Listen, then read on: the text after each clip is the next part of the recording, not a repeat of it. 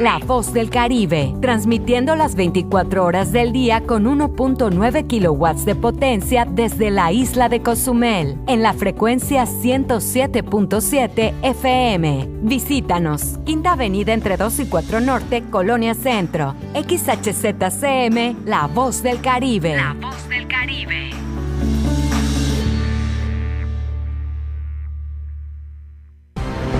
Ha llegado el momento de estar al tanto del acontecer de la noticia que se genera al momento. Sí, ha llegado en punto de las 12 con Porfirio Ancona. Comenzamos.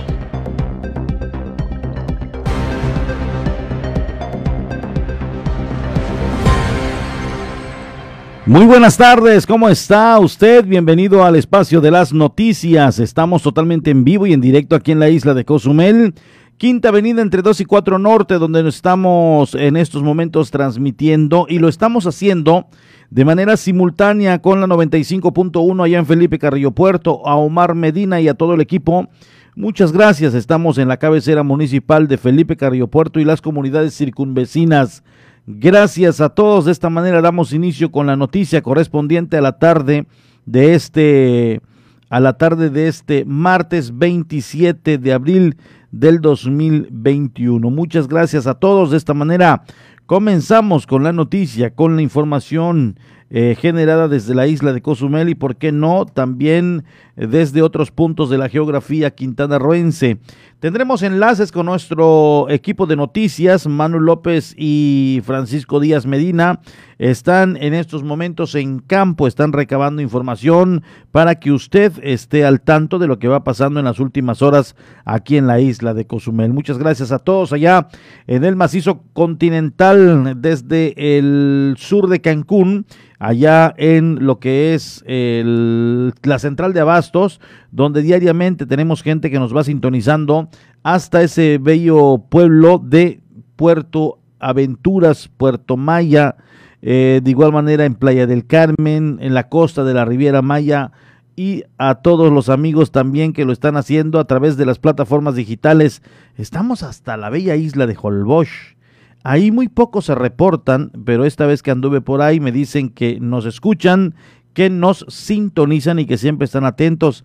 También en esa bella comunidad de Solferino hay gente que nos sintoniza, nos escucha. Un saludo ya para toda mi familia, a mis hermanas, a mis padres que me están sintonizando que no se reportan, pero cuando, bueno, cuando llego ahí me dicen, estuvimos escuchando y no nos enviaste saludos. Bueno, ahí están los saludos.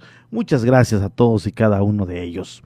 Eh, quienes se reportan diariamente, de igual manera, pues estamos ya en espera de su comentario, su saludo y con mucho gusto lo vamos a hacer. Primeramente tenemos el número telefónico 987-8736-360 a través de este, mande su mensajito y con gusto le vamos a estar saludando a través de estos micrófonos y de la frecuencia 107.7 FM. De igual manera en las plataformas puede escribir en la casilla de comentarios y también también haremos lo propio, estaremos saludándole a través de estos micrófonos. Iniciamos con la información correspondiente a este día, a este martes 27 de abril del 2021.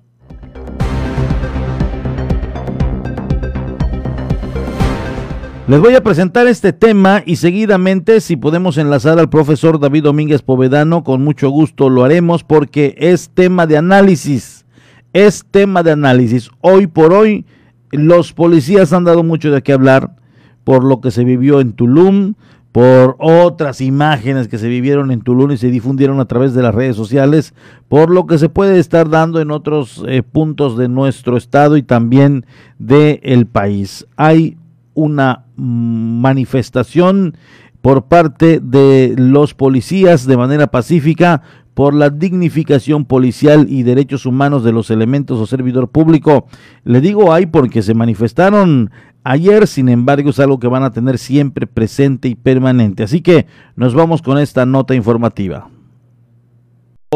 El promedio de 50 elementos de seguridad pública se unieron a la marcha pacífica por la dignificación policial y derechos humanos del policía y servidores públicos. Luego de la marcha que efectuaron sobre el malecón Rafael Melgar, el promedio de 50 policías municipales de civil recorrieron las calles aledañas del citado malecón, llegando al parque municipal con pancartas alusivas a la manifestación. Y en torno a esto, el licenciado en Seguridad Pública Teide de Jesús Dun Ortiz, quien representó al grupo de policías, manifestó. La marcha hoy es en lucha del artículo 123 apartado B de la Constitución más que contra el gobierno o cuestiones de partido, es contra la cuestión de la Constitución, que el mismo artículo 123 no nos permite a los policías formar sindicato como cualquier otro tipo de trabajador. También el artículo 123 establece de que la policía se va a regir bajo sus propias leyes, es decir, que la ley federal de trabajo la ley, eh, la ley de salud, seguro social, etcétera, no aplica para la policía. Por último, dijo que otros de los derechos que tiene el artículo constitucional 123, apartado B, fracción 13, sobre la dignificación policial y derechos humanos de policía y servidores públicos es otro rubro que tienen implementado en el artículo 123 es de que si un policía es despedido injustificadamente y va a juicio y gana el policía inclusive, no va a proceder su reinstalación, solamente procede una indemnización. Entonces, si la misma constitución está siendo violatoria de los derechos humanos de los policías, pues también es importante que luchemos contra los derechos de ellos. Si ellos tienen buenos derechos, también van a poder ellos poder defender a los derechos de los ciudadanos.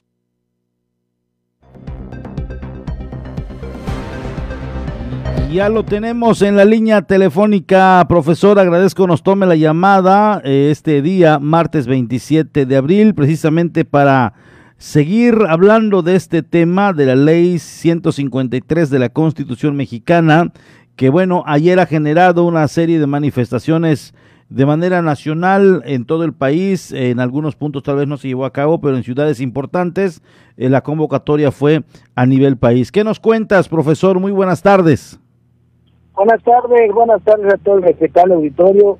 Sí, efectivamente, el día de ayer nuestros compañeros policías del municipio de Cozumel se manifestaron eh, adheriéndose a esta marcha nacional donde se están pidiendo algunas mejores mejoras laborales para nuestros elementos policiales. Aquí cabe mencionar de que estos eh, elementos que se han manifestado en los diferentes eh, municipios, estados de la República Mexicana, eh, están pidiendo pues mejores condiciones de vida, mejores condiciones laborales. Una de ellas es precisamente, eh, pues ah, desde hace como dos años está en la congeladora una modificación al artículo 123 constitucional que establece las cuestiones laborales eh, y también este el tipo de, labores de, ciudadanos que, trabajan en diversos aspectos y bueno, pues aquí este, eh, se está pidiendo, se está solicitando de que los policías puedan tener eh, o ser amparados por un sindicato, ya que en otros países eh, todas las policías se encuentran sindicalizadas. ¿Qué quiere decir esto? Que no por cualquier o por X o por Y razón pueda despedir a un policía. Se ha dado esta situación no solamente en el municipio de Cozumel, sino en diferentes partes de la República Mexicana donde injustificadamente y ya algunos con más de 20, 25 años de servicio, les dicen a Dios que te vaya bien y les quieren liquidar con una irrisoriedad. Si se aprueba eh, la sindicalización de los policías a nivel nacional, pues ya van a tener un organismo que los pueda defender y no va a ser tan fácil que te llamen a recursos humanos y decir a Dios que te vaya bien después de toda una vida de servicio a la comunidad. También cabe mencionar que las jornadas de trabajo son de 24 por 24. ¿Qué quiere decir? 24 horas de trabajo por 24 horas de descanso. Ellos trabajan a la semana 96 horas, eh, con prácticamente 96 horas a la semana, cuando un trabajador normal que trabaja 8 horas diarias con un día de descanso tiene 56 horas laborales. ¿Qué quiere decir esto? Que el policía trabaja casi el doble de lo que hace una jornada normal de un trabajador eh, normal. Y bueno, pues por esta situación están pidiendo que los policías se puedan jubilar a los 25 años de servicio, porque si le echan pues obviamente los policías que han trabajado 25 años con esas jornadas laborales, pues tienen más de, de 30 años reales trabajando, porque pues este, las jornadas son muy largas. y si no es así, pues que se ajusten a las jornadas laborales normales que establece la Ley Federal de Trabajo, que son ocho horas eh, al día y, con un día de descanso a la semana. Eh, otra de las cosas que están pidiendo es la homologación salarial. ¿Qué quiere decir esto? Hay un tabulador a nivel nacional federal que desde la época de, de Felipe Calderón Hinojosa se creó el famoso mando único. Se han establecido los mandos únicos en diversos estados de la República, pero esos mandos únicos prácticamente este, son solamente eh, de jefatura, no hay un mando en, en, relación a los salarios, y hay un tabulador eh, porque cada uno de los eh, policías tienen un grado y estos grados están este, homologados a nivel nacional y federal, o sea, tienen un sueldo y no se encuentran, pues, este, no les pagan lo mismo a un comisario, a un inspector, a un suboficial, a un policía segundo, policía tercero, federal, que a lo que gana a un, municipal, porque el municipal es a criterio del presidente municipal o del gobernador del estado de cada entidad. Y bueno, hay policías que ganan una miseria y otros que ganan un poquito más y otros que, que están bien y otros que no están tan bien.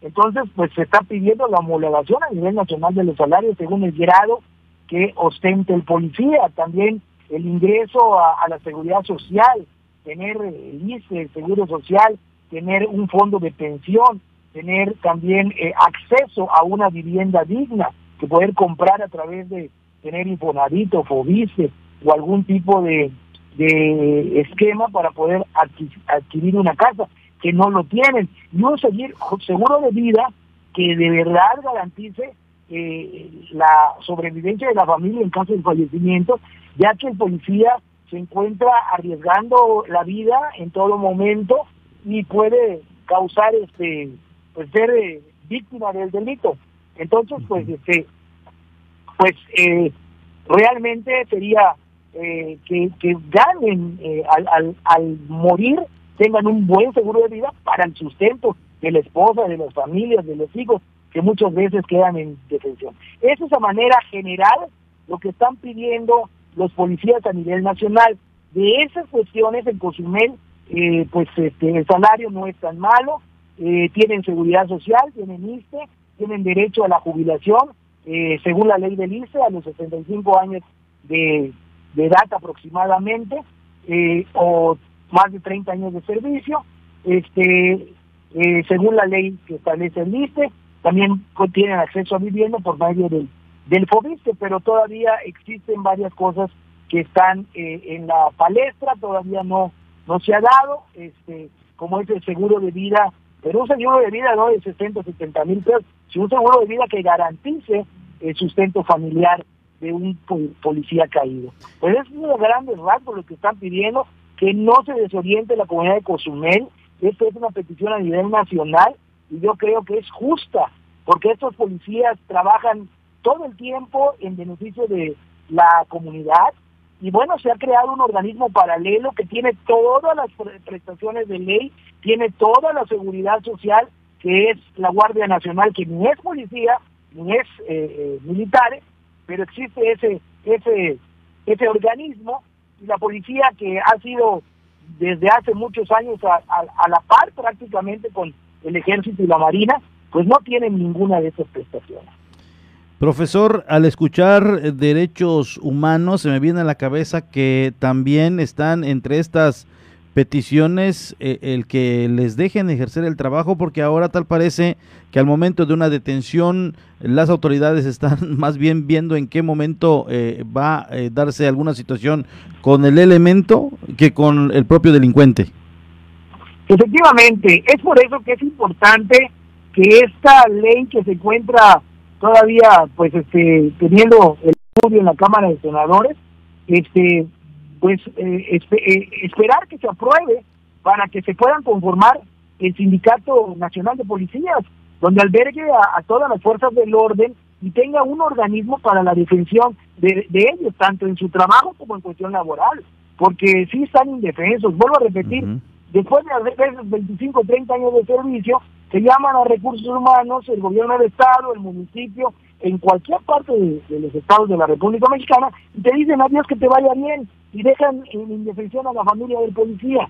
Esto yo considero que es totalmente injusto y fuera de la legalidad. ¿Esto se está haciendo, profesor, de cara a la elección de los próximos legisladores a nivel federal? Sí, efectivamente.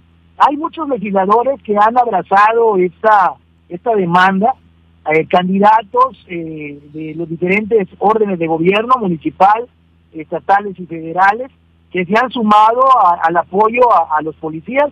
Hay otros que no, que se han, este, han estado en contra de esta situación, porque, bueno, sienten que, que, que, dañan a veces el, el, derecho o, eh, o, la finanza del, propio municipio del Estado.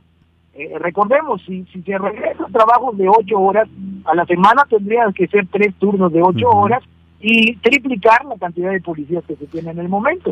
Eh, entonces, pues es un gasto bastante honoroso para, para el municipio, para el Estado o la Federación. Es decir, este, hay que tomar en consideración muchos muchos aristas. Es decir, que es el momento propicio para comenzar con este movimiento de cara a, a, las elecciones y donde va a haber eh, nuevos legisladores y lo lleven muy en cuenta, ¿no?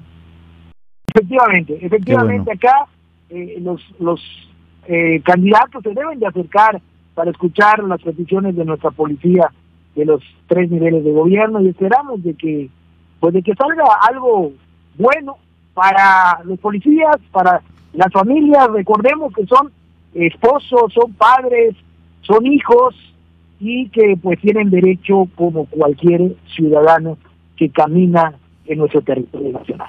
Profesor, te agradezco como siempre el que nos tomes la llamada y nos eh, obviamente desmenuces estos temas para que eh, pueda en un momento dado la comunidad entender. Y de bueno, hablando de estos temas, dice nuestro gran amigo Andrés Pavón desde Acapulco. Saludos desde Acapulco, muy bien por los policías, nos dice Andrés Pavón a través de las redes sociales.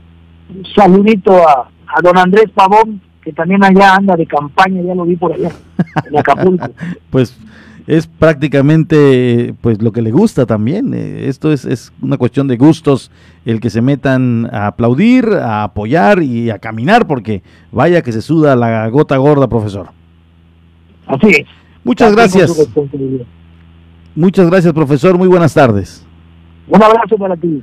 Allá está el profesor David Domínguez Povedano. Ya escuchó usted, lo ha desmenuzado eh, lo ha detallado para que obviamente eh, pues usted tenga eh, la mejor conclusión donde quiera que nos esté escuchando a través de estos micrófonos. una marcha pacífica, fueron aproximadamente unos 50 aquí en la isla de Cozumel, desconocemos si se generalizó en todo el estado, si se dio en otros estados de la República, la convocatoria fue nacional y como bien mencionaban precisamente en la marcha la mañana de ayer, fue sin tintes políticos, fue eh, encabezada la marcha de manera pacífica y solamente eh, a petición de apegarse a lo que dice eh, la ley 153 de la Constitución. Nos vamos con las breves nacionales.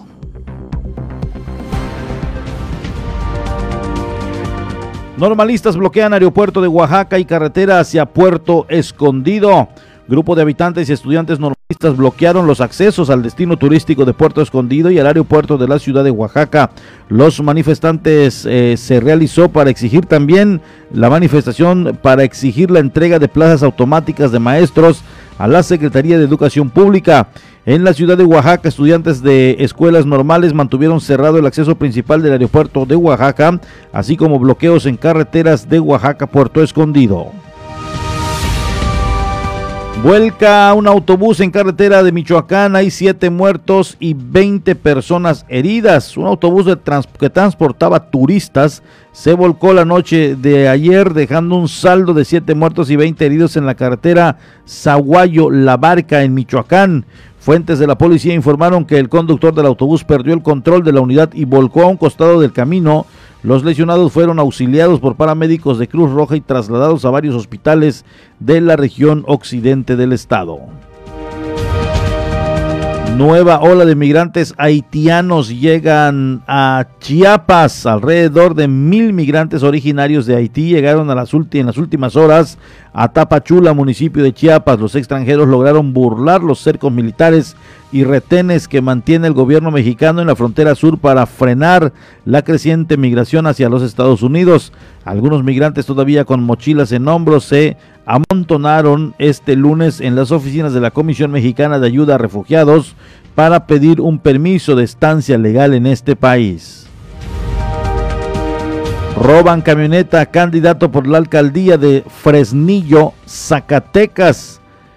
Personas armadas interceptaron un convoy de Javier Torres, candidato de la coalición Va por Zacatecas a la alcaldía de Fresnillo, y lo despojaron con violencia de una camioneta Cherokee rotulada con logos de los partidos políticos PAN, PRI y PRD. El salto armado ocurrió en el entronque de San Jerónima en la carretera Fresnillo y Valparaíso. Tras el reporte del asalto se desplegó un operativo de la Policía Estatal y Guardia Nacional para localizar el vehículo.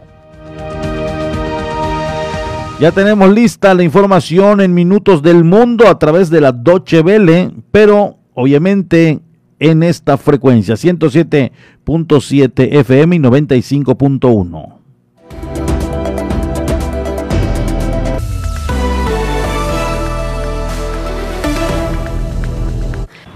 Por primera vez en 21 días, la India registra un descenso en la cifra de contagios de COVID-19, pero se mantiene por encima de la tasa de 320 mil casos diarios, lo que lleva a la escasez de oxígeno y al desbordamiento de los hospitales. Las Fuerzas Armadas han sido llamadas a prestar atención de primera línea. La dramática situación epidemiológica del país ha conseguido despertar la solidaridad internacional. El primer cargamento con equipos médicos proveniente de Reino Unido llegó esta mañana a Delhi. Asesinados dos periodistas españoles y un reportero irlandés en Burkina Faso. El gobierno del país africano atribuyó sus muertes a un ataque terrorista. Al parecer, el grupo de informadores sufrió una emboscada mientras rodaba un reportaje sobre la caza furtiva en una reserva natural en el este del país. El gobierno español lamentó las muertes e instó al gobierno de Burkina Faso a detener a los autores del crimen.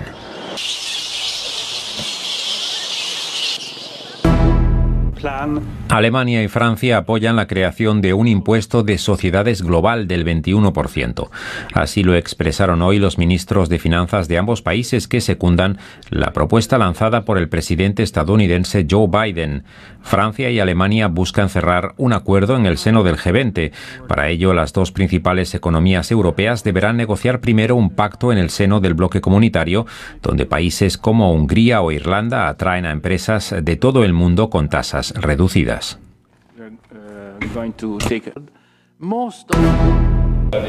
Alemania revisó al alza las previsiones de crecimiento económico para este año. El gobierno alemán prevé ahora un repunte del 3,5% del Producto Interno Bruto, cinco décimas más de lo pronosticado hasta ahora. El nuevo cálculo del Ejecutivo tiene en cuenta el levantamiento progresivo de restricciones durante el segundo trimestre del año, a medida que avance la campaña de vacunación contra el coronavirus.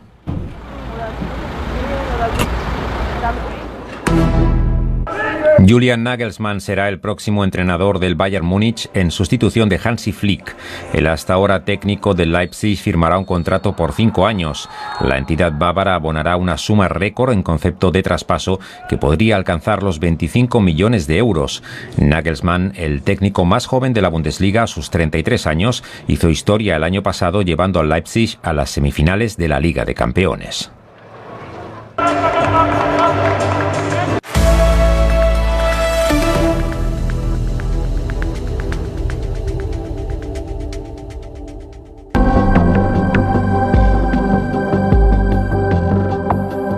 Una pausa. Estás en punto de las 12.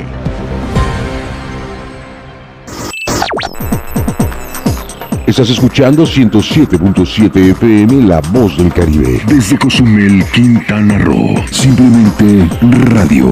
Una radio con voz. La Voz del Caribe.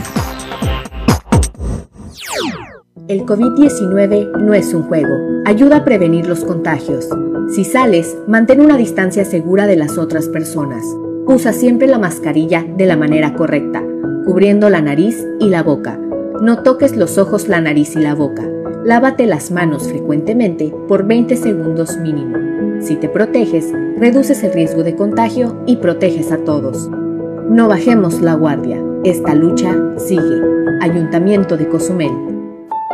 Hace un año todo cambió. Dejamos de ver a nuestros amigos y a nuestros maestros y a verlos solo a través de una pantalla. Dejamos de abrazar a nuestros abuelos, nuestros abrazos favoritos. Y durante este año hemos escuchado cosas que nos dan miedo y nos asustan mucho.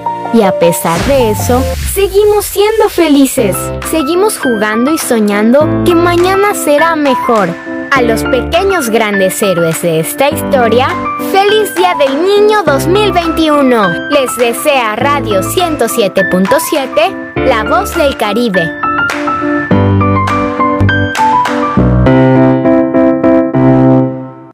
Les dijimos que merecemos lo mismo.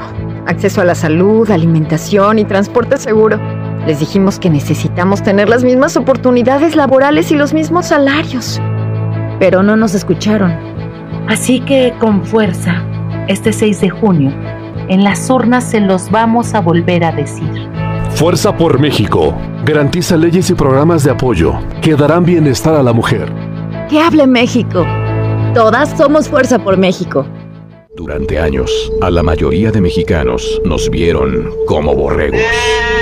Por eso, hoy en México, unos pocos tienen muchísima lana y la mayoría no tiene casi nada. Pero las cosas están cambiando. Se han eliminado los privilegios, los lujos y se ha frenado en seco a la corrupción. Todavía queda mucho por hacer, pero el México de hoy va por el camino correcto. Y desde el PT seguiremos apoyando e impulsando la transformación que hemos iniciado por ti. El PT está de tu lado.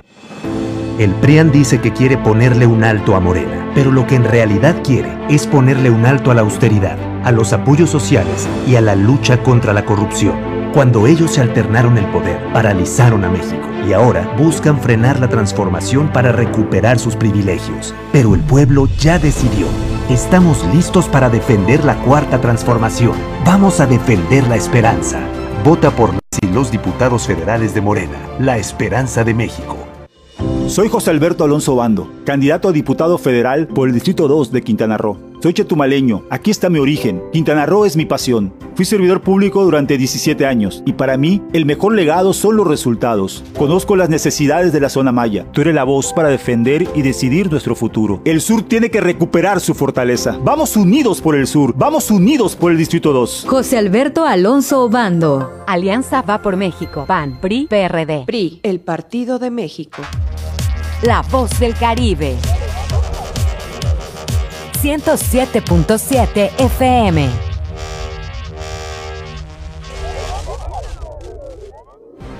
Ya estamos de regreso en punto de las 12 con la información.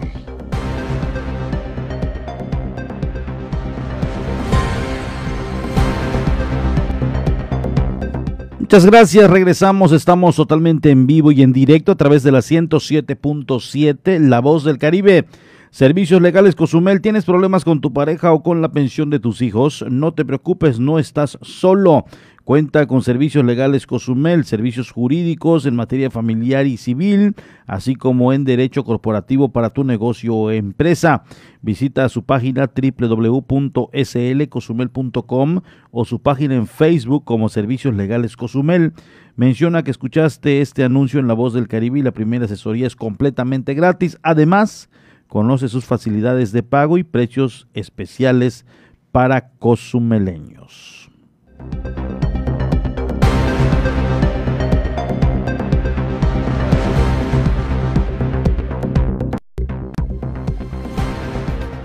A continuación, rumbo a las elecciones 2021. Pedro Joaquín del WI, candidato por la coalición, va por Quintana Roo, inició sus actividades en una rueda de prensa, donde dio a conocer la continuación de su trabajo en estos días de campaña. Como parte de las actividades durante este proceso electoral, el candidato a la alcaldía de Cozumel de la Alianza Va por Quintana Roo, Pedro Joaquín del Buy, presentó en rueda de prensa el primer eje de su plan de gobierno para sacar adelante la economía de Cozumel. Al respecto, dijo que cada una de sus propuestas de campaña responde a las necesidades de la gente de la isla y permitirá alcanzar la reactivación económica y turística exitosa del municipio. Emprende Cozumel. Creemos que en la isla no solo hay potencial turístico, hay mucho más. Durante el trabajo de gestión de los pasados tres años, Hemos encontrado una juventud capaz y con ganas de hacer la diferencia. Por eso quiero trabajar con ellos más cerca que nunca, para que sus ideas de negocio sean una realidad. Trabajo activo, impulsar y reactivar la bolsa de trabajo municipal para aportar con nuevas fuentes de empleo a la comunidad económicamente activa de Cozumel. También tendremos Hecho en Cozumel, en donde el capital emprendedor de la isla es importante en este plan es indudable, pero hay también mucha energía creativa para nuestros vecinos, visionarios que han comenzado a producir diferentes tipos de productos que queremos mostrar con orgullo a todos nuestros visitantes. Todos los que visitan sepan identificar los productos que son originarios de la isla bajo la denominación hecho en Cozumel. El muelle suplente, conocido como el Plan B, porque nada puede parar nuestra reactivación, inclusive las condiciones climatológicas, es ahora el momento de garantizar que los visitantes y productores y productos que se venden en nuestras tiendas lleguen a la isla sin importar las condiciones meteorológicas.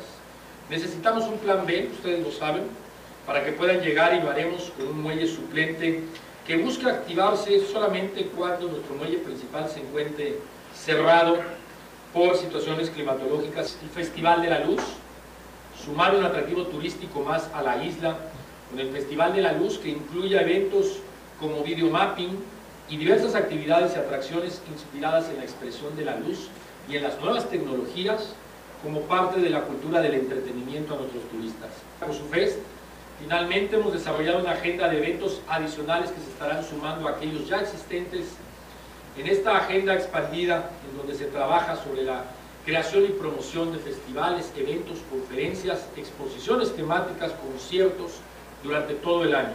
Asimismo, Pedro Joaquín del Buy anunció que por invitación asistió a una reunión con titulares, directores y presidentes de las principales líneas de cruceros.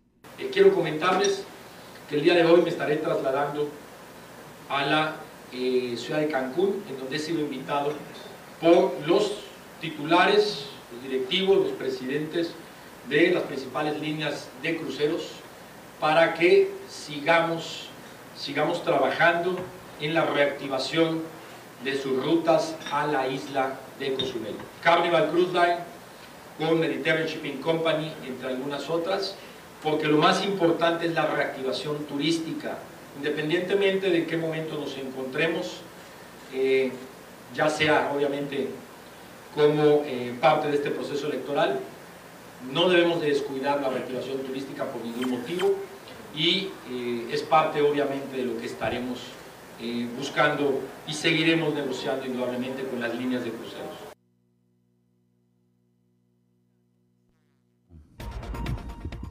Juanita Alonso de la coalición Juntos Hacemos Historia en Quintana Roo escuchó las inquietudes de los habitantes de la Emiliano Zapata.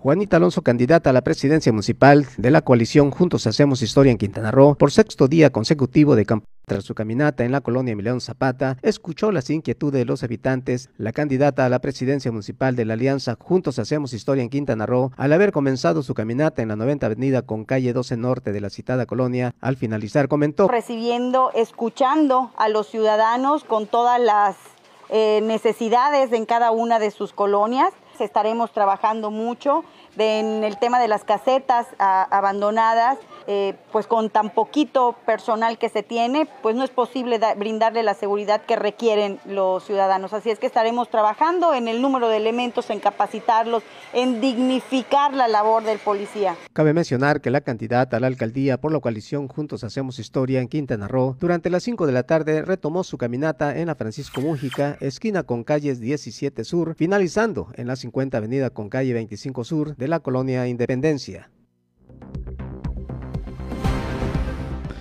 Demás candidatos también continuaron con sus trabajos proselitistas y esto también en el sur del estado.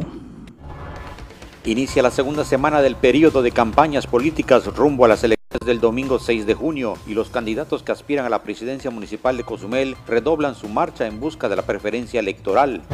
En el caso de la candidata independiente Ariadne Santín Coral, desde temprana hora del lunes recorrió las calles de la colonia Adolfo López Mateos, iniciando su recorrido en la calle Adolfo Rosado Salas, esquina con Felipe Ángeles en tanto que la denominada Caminata Rosa continuó su marcha ahora en el fraccionamiento Miraflores, donde en punto de las 5 de la tarde los vecinos de la zona recibieron con beneplácito a la candidata Rubí Peniche de Fuerza por México, quien saludó a las familias y les explicó cada una de sus propuestas de gobierno.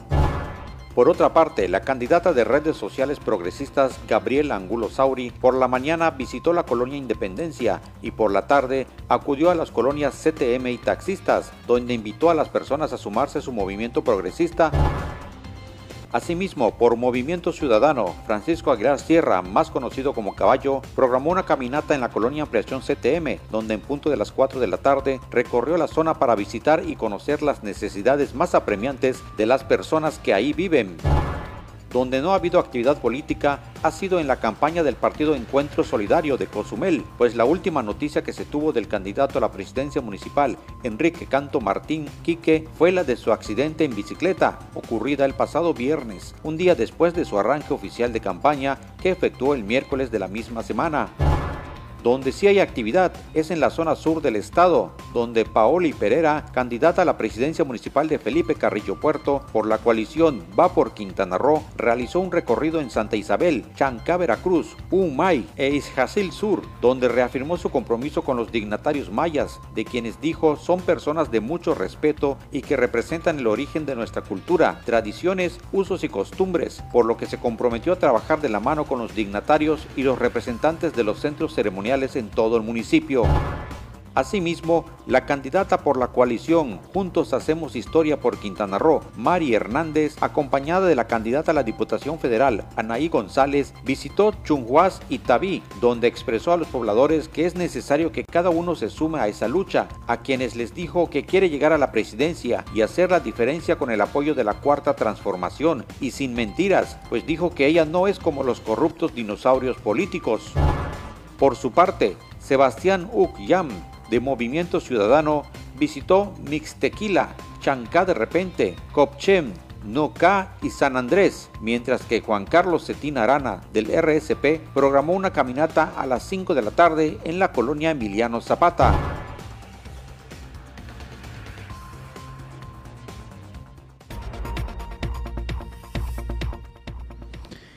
Ahí está precisamente la información que le vamos dando a conocer del trabajo proselitista que se ha estado llevando a cabo precisamente aquí en la isla de Cozumel. También quiero compartir con usted la invitación que hoy han hecho, que hoy han hecho los eh, candidatos en el caso de Pedro Joaquín del Huy. Eh, pues le digo que la invitación es a la caminata en la colonia Adolfo López Mateos. Eh, aquí eh, inicio en la avenida Felipe Ángeles con calle 3 Sur. Termina en la avenida 35 Sur con calle 5. Es ahora Cozumel y es precisamente por la coalición va por Quintana Roo. Allá está la invitación. Le comparto de igual manera otra invitación por parte de Juanita Alonso Marrufo nos vemos en la colonia 10 de abril y el inicio en la 50 avenida esquina con calle 10 eh, norte, final 30 avenida esquina con calle 14 norte. Es precisamente por Juntos Hacemos Historia. Para eh, esta mañana era a las 11 de la mañana, pero también tiene otra, otra en la tarde. Este es a las 17 horas. Nos vemos en la colonia CTM. El inicio es en la Leonides García esquina con 39 Sur y termina en la Alberto Andús esquina con 39 Sur. Juanita Alonso Marrufo está invitando a su eh, caminata. También hace caminata este 27 de abril a las 10.30. Lo hizo ya en el fraccionamiento El Encanto eh, Gaby Angulo de redes sociales progresistas y a las 4 de la tarde estará eh, en una caminata allá precisamente en el, dice el fraccionamiento Golondrinas, ahí frente al sector naval, ahí estará Gaby Angulo, de igual manera haciendo su trabajo proselitista. Y tenemos también aquí a eh, precisamente la maestra Rubí Peniche en Fuerza por México, el compromiso de honestidad para Cozumel, martes 27 de abril, Caminata Rosa, fraccionamiento Altamar a las 9.30 de la mañana. Y bueno, eh, es la invitación que en un momento dado hizo a sus seguidores la maestra Rubí Peniche. Ahí está la invitación para los que deseen. De momento no tenemos nada de Ariane Santín, de Ariane Santín, de igual manera no tenemos nada de Francisco Aguilar, eh, mejor conocido como el caballo, y de Quique Canto. Esto fue Rumbo a las Elecciones 2021.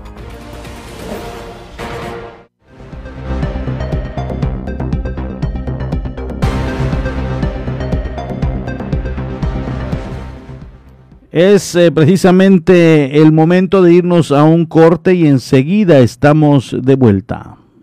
Vamos a una pausa. Estás en punto de las 12. La Big Churro.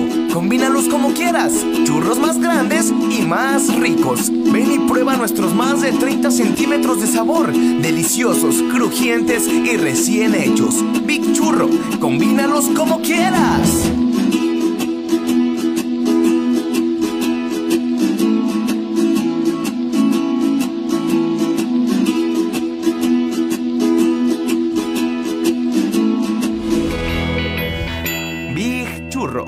Combínalos como quieras. Big Churro. Combínalos como quieras. Churros más grandes y más ricos. ¿Cuesta respirar con el cubrebocas? Si te contagias, será más difícil respirar con mascarilla de oxígeno.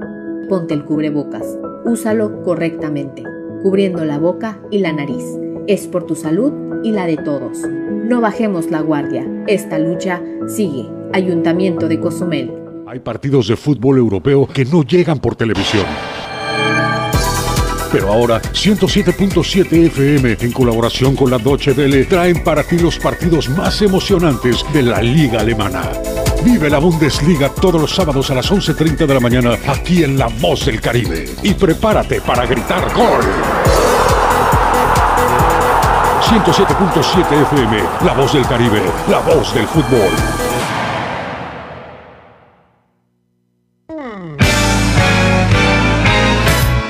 ¿Qué tal? ¿Cómo están? Les saludo Alex de la Hoy. Les quiero invitar todos los sábados a las 10 de la noche a que me escuchen en el programa de Rucos Night. Es un espacio tranquilo, un espacio para escuchar música de aquellas canciones que nos acompañaron durante la década de los 70s, 80s, un poquito de los 90s, no tanto, pero sí sobre todo 70s y 80s para rucos muy rucos, pero sobre todo canciones que nos traen muchísimos recuerdos y nos hacen disfrutar, recordar aquellos tiempos cuando éramos chicos, jóvenes, niños, adolescentes o incluso un poco rucos. Todos los sábados a partir de las 10 de la noche Rucos Night con un servidor Alex de la. Ahí nos encontramos, ¿sí? A través de 107.7 FM, La Voz del Caribe.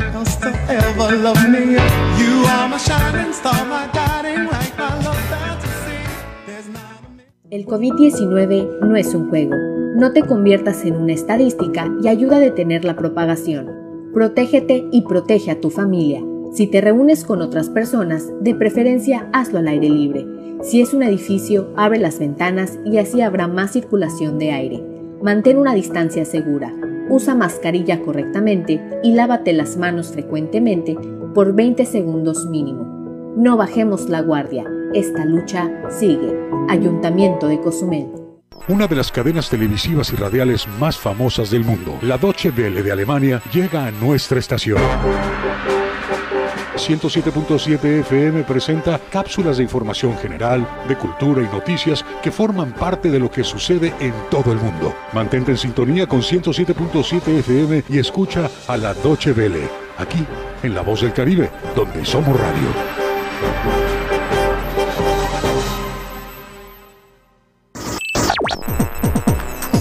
Estás escuchando 107.7 FM La Voz del Caribe. Desde Cozumel, Quintana Roo. Simplemente radio. Una radio con voz. La voz del Caribe. Ya estamos de regreso en punto de las 12 con la información.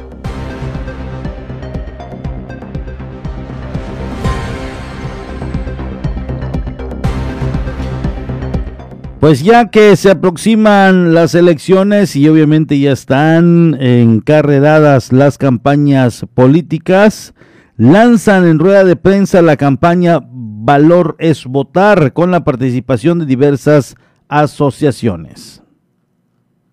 Lanzan oficialmente la campaña Valor es Votar con la participación de asociaciones, instituciones entre otras, creada como una forma de buscar se respeten los derechos principales de los ciudadanos, aseguró Rogelio Márquez, coordinador político de dicha campaña. Lo que queremos es que se respete la vida del ser humano desde su concepción, como lo dice el artículo 13 constitucional.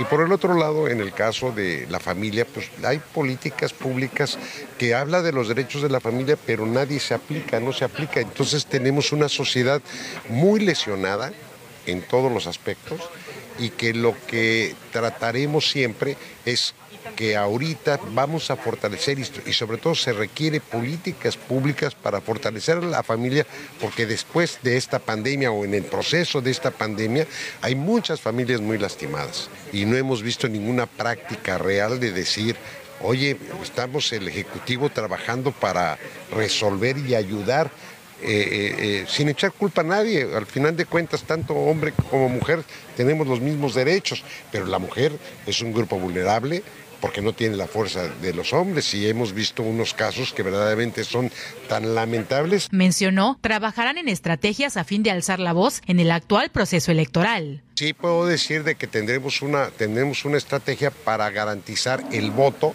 real a aquellos candidatos que den cumplimiento a su, eh, al perfil que deseamos en Cozumel, que deseamos en Quintana Roo y que deseamos en México. Comentó, a través de la participación ciudadana se buscará acercamiento con los jóvenes. La falta de trabajo, la, falta de oportunidades y ahorita con el tema de las, la falta de escuelas, pues vemos que hay mucha vagancia. Entonces esto se ha incrementado y además el, eh, pues las adicciones es un mal muy fuerte. Entonces, a través de las adicciones, a través de, la, parte de participación ciudadana, podemos llegar a todos esos jóvenes, ¿sí? Eh, en, el cual podamos desinhibir y prácticas de políticas que le debe de corresponder a cada presidente municipal en este caso. Vía telefónica nos vamos con Francisco Díaz Medina. Hoy eh, precisamente Francisco tuvo la oportunidad de visitar a una persona que lamentablemente está en situación de abandono por parte de familiares. Eh, lo encontró viviendo en un terreno, en un lote baldío y platicó con él. Francisco, muy buenas tardes. Sí, buenas tardes, Porfirio. Buenas tardes, amable auditorio. Bueno, pues con la novedad y la... Es lamentable es lamentable la que esta persona que se encuentra en completo abandono de sus familiares, porque dice don Miguelito, bueno, se llama Luis Miguel, Luis Miguel eh, Romero Chávez, quien dice que él, bueno, tiene familiares, pero que desconoce dónde se encuentran, es una persona de 87 años de edad, por que se encuentra eh, abandonado, quien eh, este, pues es ayudado por socorrido más que nada por los vecinos de ahí de la calle 23 con décima, donde él eh, en la parte interior de la selva, por decir así, a unos 100 metros, eh, pues ahí duerme, ahí duerme, está, eh, tiene un pequeño tinglado con una lona y un colchón viejo, bueno, en deplorable este, pues, situación en la cual se encuentra esta persona. Y bueno, pues lamentablemente esta persona pues no nunca ha sido ayudada por las autoridades eh, de ninguna parte de ninguna autoridad y está en completo abandono. Es lo que él pueda mendigar mendigar así como lo dijo él. Eh, yo vivo de, andar este, pidiendo limosnas para poder sobrevivir para poder comer para poder este, tomar agua. En fin esa persona Porfirio quiero que sepas que hace muchos años probablemente como 15, 12 años, él circulaba en un triciclo y se dedicaba a recoger eh, pues cartones, latas y todo eso para poder sobrevivir. Pero lamentablemente ahora este señor camina cinco metros aproximadamente y se tiene que eh, agachar, sentarse porque eh, se agita demasiado. Eh, personas de este lugar se manifiestan que lo han llevado al médico y pues nada más es lo único que pueden hacer, porque aquí, como dicen los vecinos, es la competencia de las autoridades que vean este tipo de personas que están en completo abandono y que realmente solamente son ignorados y no han podido ser ayudados en este tipo de, personas que realmente, bueno, la familia también en esos casos tiene parte de, esa culpa o responsabilidad. Y pues ese es el tema de hoy, este Porfirio, que lamentablemente pues es un, es, un mal hecho de que pues no hay personas más que, que lo puedan socorrer y nada más los vecinos de ese sector, quienes, bueno, de una forma solidaria se han unido para poder eh, brindarle un plato de comida y agua sobre todo. Pues lamentable, mi estimado Francisco, ojalá y se le pueda ayudar y, y, bueno, pues pueda encontrar un sitio adecuado, digno para que pueda eh, eh, pues pasar las inclemencias, sobre todo en estos tiempos de calor, pero vienen también los de lluvias y temporadas bajas y de, de temperaturas bajas y todo ello, pues ojalá y alguien pueda pueda ayudar. Lamentablemente, Porfirio, este, por ahí en la, en la, charla que se tuvo con esta persona, comenta que no le han puesto ni siquiera la vacuna de, que le tocaba como persona de la tercera edad. No se le ha puesto esa vacuna. Inclusive hubo una vez que tuvo este, que los, eh, llevaron a un centro de rehabilitación, cuarto y quinto paso, pero señaló el señor don, Luis Miguel, que lamentablemente las este, personas que están este, recluidas en ese lugar también, pues le robaron, le robaron su dinerito que él, que con trabajo eh, conseguía vendiendo cartones y latas. Lamentable, ¿no? Pues este, todo el mundo es, es, este es como el, el pez gordo o el pez grande se come el pequeño y eso es lamentable, porque una persona de esa edad pues hay que cuidarlo, hay que protegerlo, hay que, bueno, hacer todo lo posible para que pueda permanecer todavía un poco más de los años que le quedan.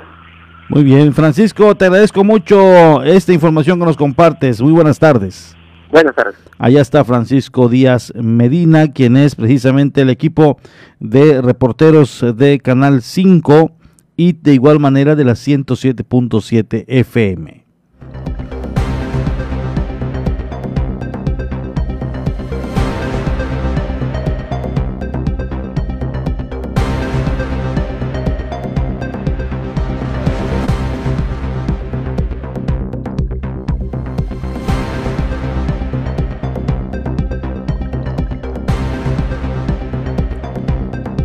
En otra información le doy a conocer que con motivo del Día del Niño, grupo de jóvenes altruistas denominados Manos Bendecidas ofrecen cortes de cabello a niños de 5 a 12 años de edad.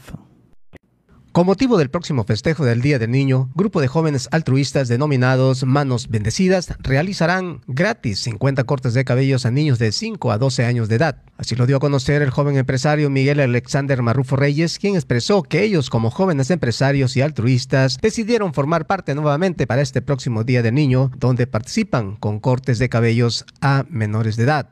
En esta ocasión nos decidimos unir en conjunto para celebrar el Día del Niño el día 27 de abril estaremos regalando 50 cortes de cabello para niños tipo escolar.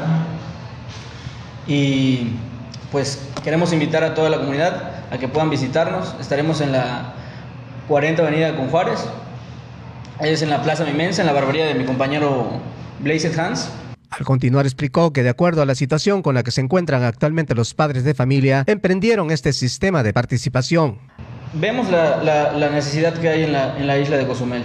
Entonces decidimos aportar un pequeño granito de arena, agradecer a la comunidad más que nada, eh, pues que nos visiten a, los negocios, que nos apoyen y pues es, un, es algo pequeño, un poquito de lo que nos, nos, dan. Antes de concluir, indicó que el grupo de jóvenes tienen a bien ayudar a personas vulnerables con entrega de despensas y otros apoyos. Llevamos como seis eventos este, de distintos jóvenes Tiempo atrás regalamos despensas, tiempo atrás hicimos donaciones a instituciones, hemos hecho también ayudar a los animalitos, hemos estado en, varias, en varios proyectitos pequeños y pues, esperamos que no sea el último, esperamos seguir trabajando con la isla.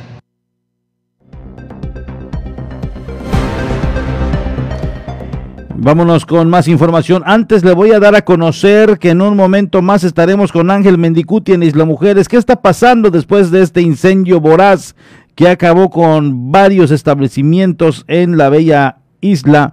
Mujeres, en cuanto ya nos den información, que lo tenemos en línea telefónica, nos vamos con él hasta esa bella ínsula Isla Mujeres con esta situación que se vivió la tarde de ayer y que duró por varias horas precisamente el incendio hasta que finalmente fue controlado. Mientras tanto le digo que vendedores locatarios de Plaza del Sol se mantienen con ventas bajas. Bajan las ventas al interior de la Plaza del Sol durante estas semanas. Locatarios y vendedores esperan una mejora en los meses siguientes. Para la señora Miriam, la próxima llegada de cruceros al destino representa un alivio para ellos. Pues sigue estando igual. Hay ventas, pero no así con el un porcentaje que digas está alto, ¿no?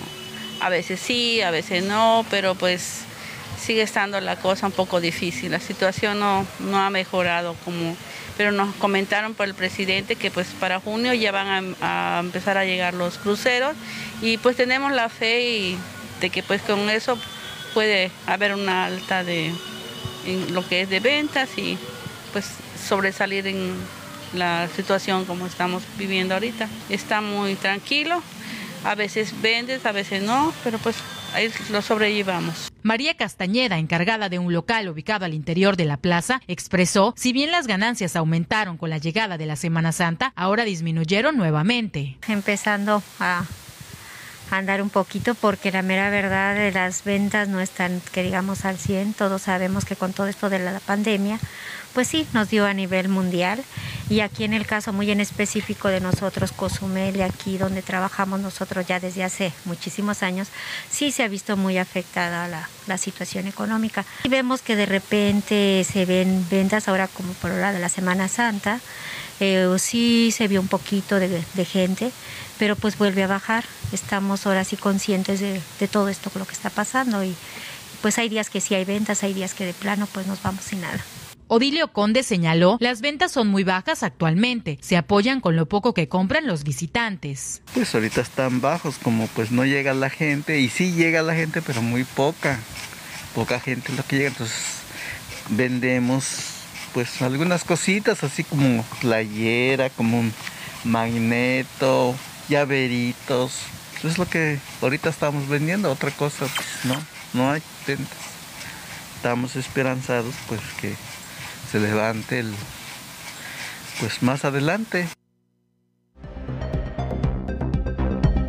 Allá está, pues ojalá y ya comience, ya comience a llegar el crucero, eh, eh, los cruceros, el turismo crucerista, para que obviamente las ventas aumenten, sobre todo en el caso de Plaza del Sol y el caso de otros establecimientos que son de cruceristas, de turismo de crucero, obviamente esto eh, pues está inquietándolos eh, ya poco más de un año eh, que no han visto ganancias, solamente pagos de renta, algunos que han mantenido a sus trabajadores con poco o mucho que les han pagado, pues ahí están batallando. sin duda alguna que la llegada de cruceros va a venir a beneficiar, pero también no queremos desalentar, no sabemos en un momento dado cómo van a llegar cuáles son las condiciones, eh, cuál va a ser la logística que ellos implementarán. Eh, al llegar, desembarcarán todos, no desembarcarán, estarán a bordo, y, si bajan, a qué establecimientos van a estar yendo, cuáles son las medidas, algún tipo de exigencia tal vez. Eh, hay muchas cosas que van a suceder en esta nueva normalidad. Van a ser muchas cosas que van a suceder en esta nueva normalidad eh, ya van a llegar y, ya no va a ser como años anteriores. Van a haber cambios, por supuesto que van a haber cambios. Ellos están preocupados de que su gente cuando suba sana, pues también eh, baje y desembarque de manera sana. Ya lo tenemos, me dicen que tenemos a Ángel Mendicuti en la línea telefónica desde Isla Mujeres. Qué momentos los que se vivieron ayer en aquella ínsula con este incendio infernal que se presentó en un eh, establecimiento y que esto se fue obviamente eh, pues eh, expandiendo hasta las demás palapas. Ya por fin a eso de las 2.33 de la tarde estaba ya totalmente apagado el incendio, pero ahora están en el trabajo pericial. Se tienen que integrar las carpetas de investigación, se tiene que hacer un análisis de qué fue lo que pasó, viene el problema legal, los propietarios están inquietos y en espera de que la fiscalía ya determine lo conducente para comenzar a limpiar y a dejar en buenas condiciones esta zona de playas allá en Isla Mujeres. Ángel Mendicuti, muy buenas tardes.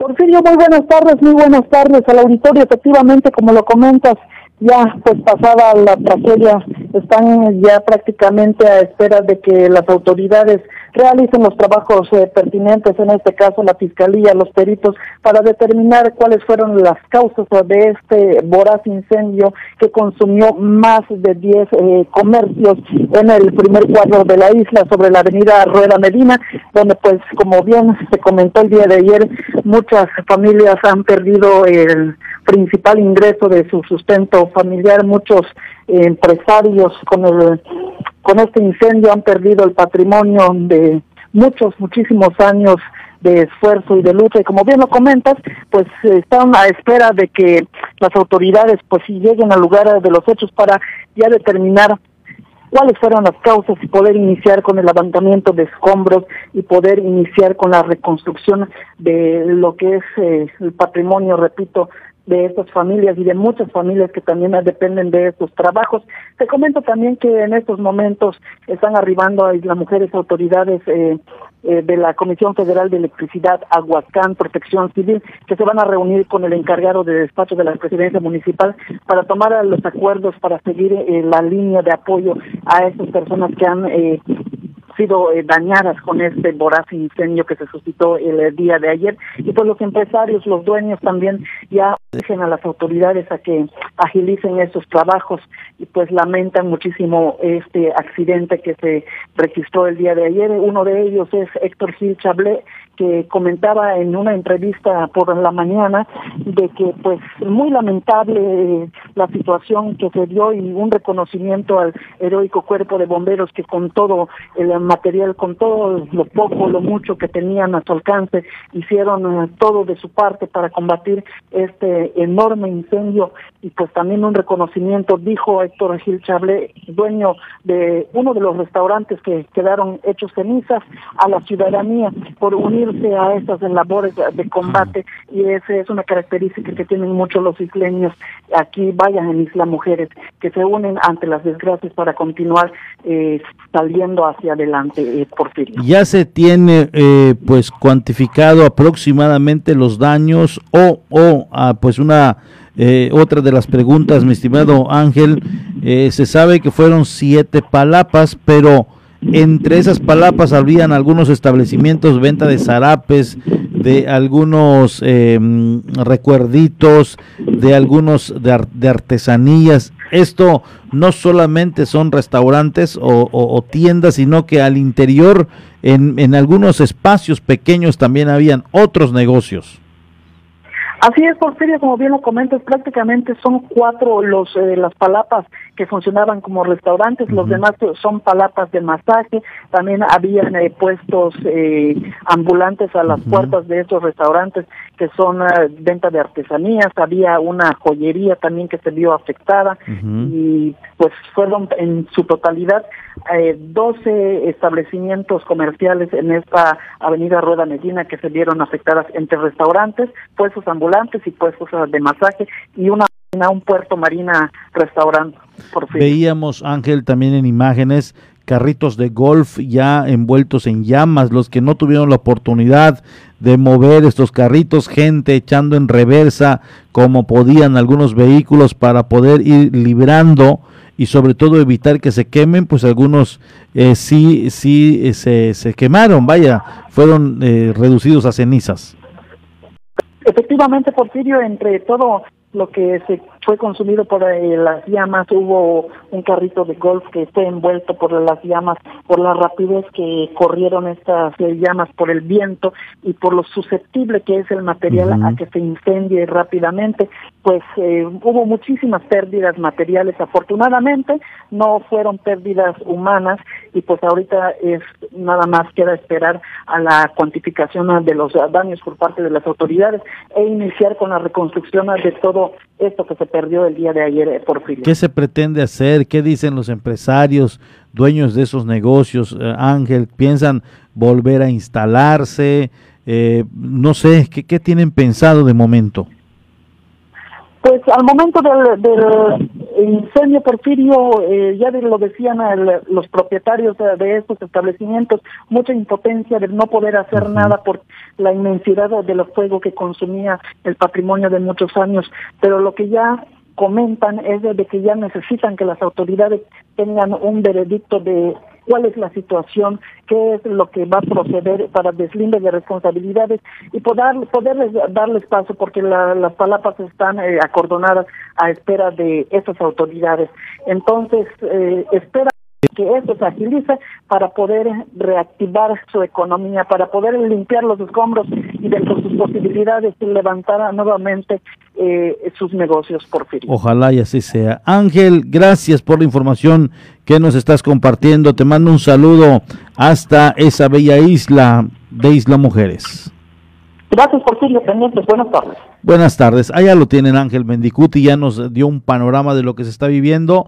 Todo está paralizado no se está llevando a cabo nada eh, porque este pues están las, las autoridades determinando la determinando lo conducente.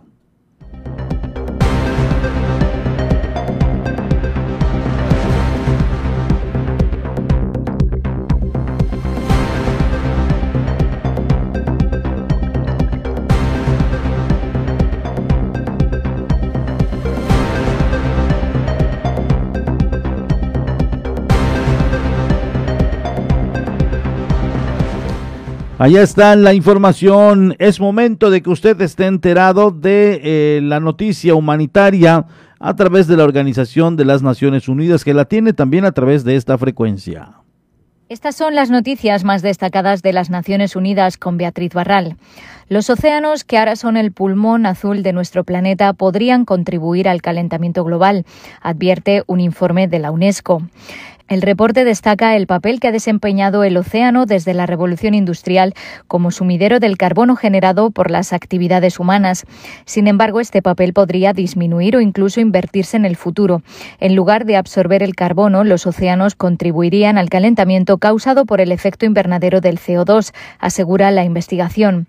Sin los sumideros oceánicos y terrestres, los niveles de CO2 atmosféricos se acercarían a las 600 partes por millón, un 50% más que las 410 registradas en 2019, ya muy por encima de lo necesario para limitar el calentamiento global a 2 grados centígrados.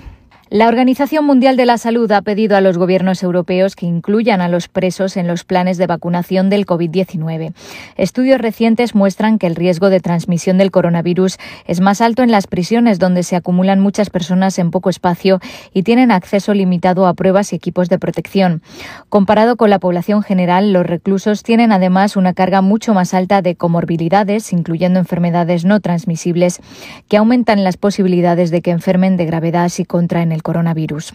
La OMS dice que no todos los países están incluyendo a los presos y a los trabajadores de estos centros en los programas de vacunación. La diversidad de criterios adoptada por los países pone en riesgo la igualdad de protección de la salud.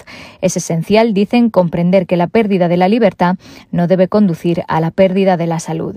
Casi 6.000 venezolanos y colombianos retornados se encuentran en Arauquita y sus alrededores, en la frontera entre los dos países, después de huir de los enfrentamientos armados en la zona. 음 Las agencias de la ONU y sus socios humanitarios están asistiendo a las autoridades para ayudar a estas personas. El informe de la Plataforma de Coordinación Interagencial para los Refugiados y Migrantes de Venezuela admite que las cifras cambian ya que dado el carácter dinámico de la emergencia se han registrado movimientos de población entre puntos hacia otros municipios y retornos a Venezuela.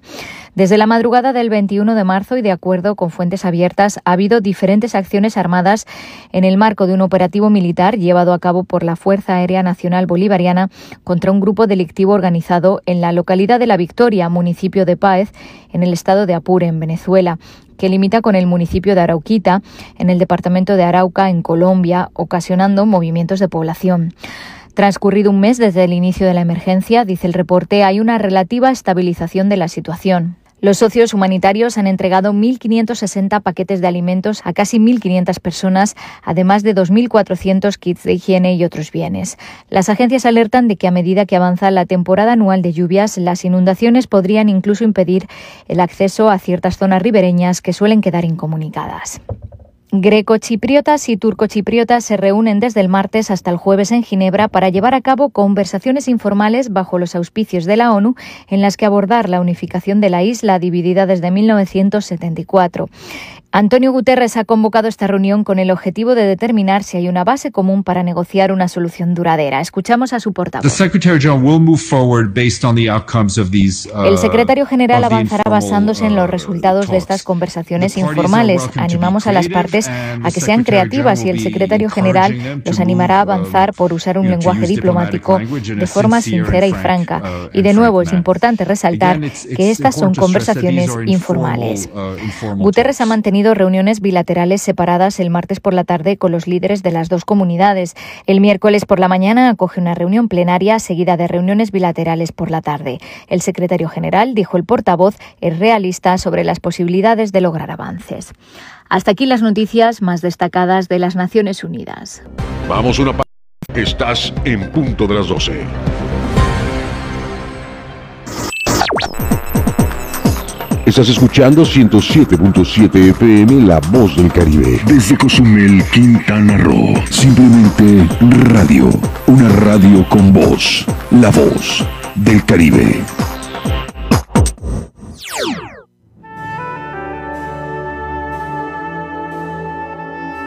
Proyecto Misericordia les da la bienvenida a la hora de la misericordia. Cuánto amo a las almas que han confiado en mí totalmente. Haré todo por ellas.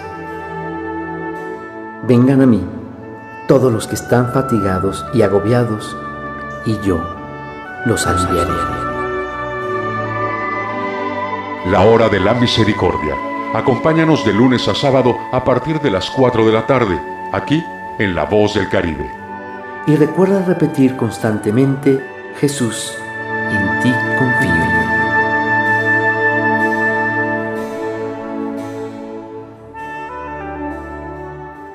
Aunque la mayoría de los casos de coronavirus COVID-19 no son graves, hay que protegerse. COVID se transmite al toser, estornudar o al tener contacto directo con una persona enferma u objetos contaminados. Lávate las manos con agua y jabón o usa gel antibacterial. Evita tocarte la cara, estornuda y tose en la parte interna del codo. Y recuerda, no difundas información falsa. Si te cuidas tú, nos cuidamos todos. Gobierno de México. Coronavirus es un bicho pequeñito con corona que provoca y se sienta malita. Por eso tenemos que cuidarnos. Si tienes deseos de estornudar o toser, utiliza tu codo o brazo para cubrirte la boca. Recuerda siempre lavarte las manos con agua y jabón por 20 segundos. Hashtag yo me quedo en casa. 107.7 FM.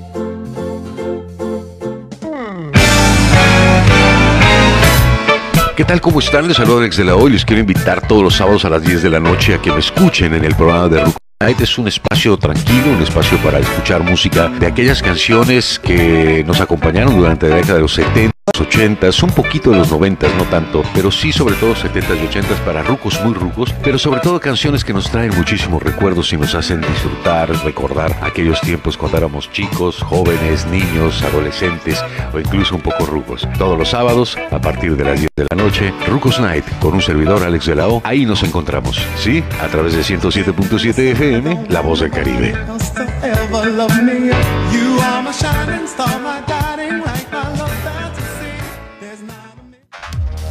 La voz del Caribe. 107.7 FM.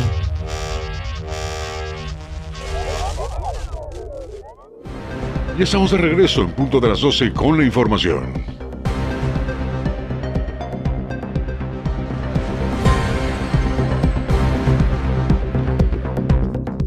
Muchas gracias a todas las personas que nos están sintonizando justo en estos momentos a través de la 107.7 La Voz del Caribe. Quiero agradecer a todos los que aquí en la isla de Cozumel, a través de las diferentes colonias y en esta misma frecuencia nos escuchan y nos están sintonizando, en donde sea que en estos momentos nos estén eh, obviamente eh, escuchando a través de su aparato receptor, de igual manera a través eh, de las plataformas donde sea que lo haga. Muchas, muchas gracias.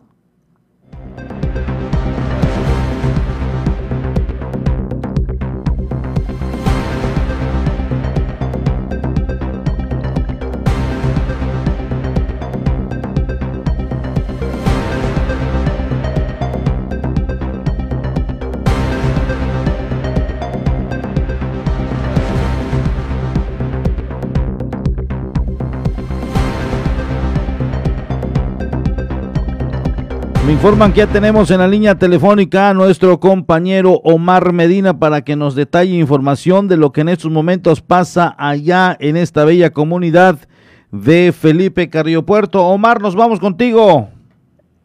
¿Qué tal, Porfirio? Muy buenas tardes. Pues sin duda la tranquilidad que prevalecía durante las primeras horas de este día aquí en la cabecera eh, municipal se pues quedó interrumpida por detonaciones de arma de fuego. Esto, por supuesto, despertó a algunos vecinos de la colonia Javier Rojo Gómez que todavía descansaban.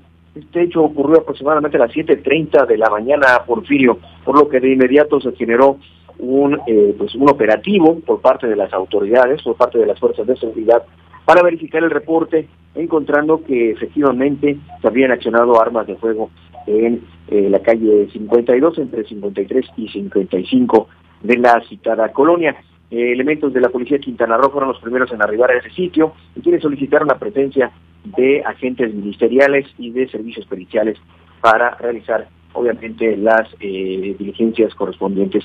Eh, existen algunas versiones sobre estos hechos, aunque al final obviamente las autoridades estarán dando a conocer el resultado. de manera extraoficial, algunos vecinos aseguraban haber escuchado hasta ocho disparos y también señalar que una persona que iba a bordo de una motocicleta habría accionado el arma o un arma de fuego y para después subir del lugar. Algunos eh, también señalaban que no, que eran varios sujetos y que iban a bordo de un vehículo. Lo cierto es que las autoridades ministeriales realizaron obviamente las eh, pesquisas correspondientes, eh, recabaron los indicios y finalmente, y esto en un reporte preliminar, indicaron que únicamente se habrían efectuado dos detonaciones, aunque no dieron a conocer el calibre del arma utilizada en eso. También descartaron que se haya eh, efectuado estos disparos hacia alguna vivienda, hacia algún eh, domicilio, ya que no hallaron evidencias sobre el impacto de las ojivas eh, de esta arma que fue accionada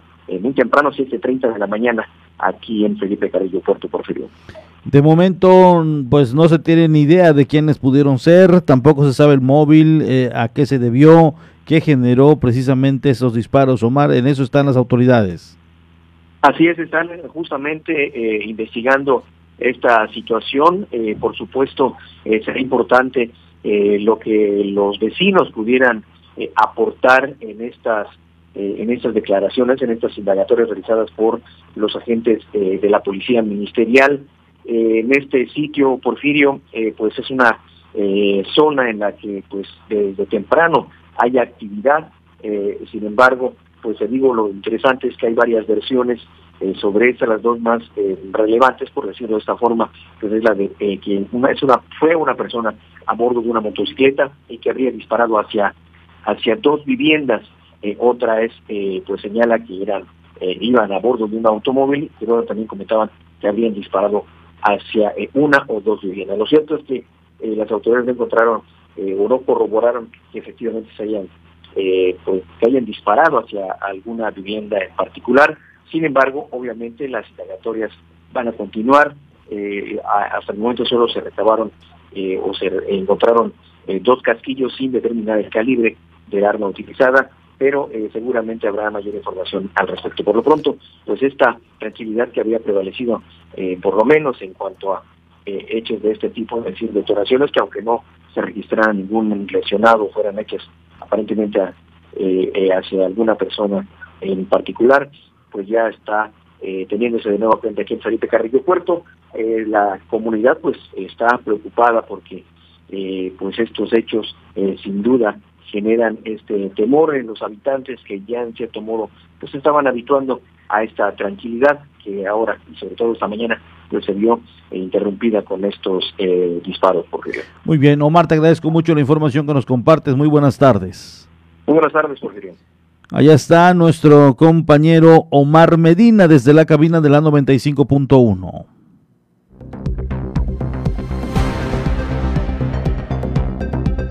Chocan volquete y camión de carga en la carretera Tulum Playa del Carmen. Hay de momento dos personas lesionadas.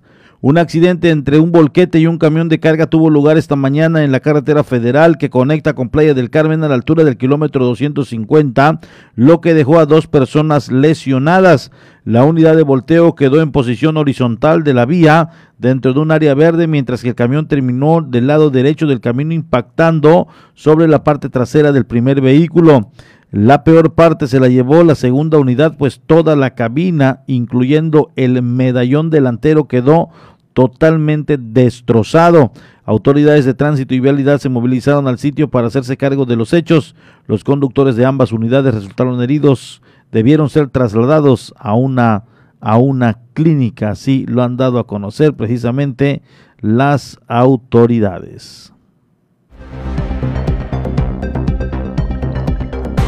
Aparece otro ejecutado en Tulum, en el cadáver tirado de un costado a un costado del camino costero a Bocapaila. El cadáver de un hombre ejecutado fue encontrado la mañana de este martes en la vera de la vía Tulum-Bocapaila. El cuerpo presentaba dos heridas en la cabeza por proyectil de arma de fuego y estaba maniatado. El sitio del macabro hallazgo está a unos kilómetros del arco Maya, puerta de entrada a la reserva de la biosfera de Ciancán. De acuerdo con la información preliminar, el hecho se reportó al 911 al filo de las 8.30 de la mañana. Fuentes policíacas revelaron que aún se desconoce la identidad de la víctima, pero revelaron que, se que vestía short color negro y una playera beige sin calzado. La zona fue acordonada por la policía para permitir a los peritos realizar los primeros trabajos en recopilación de evidencias del caso.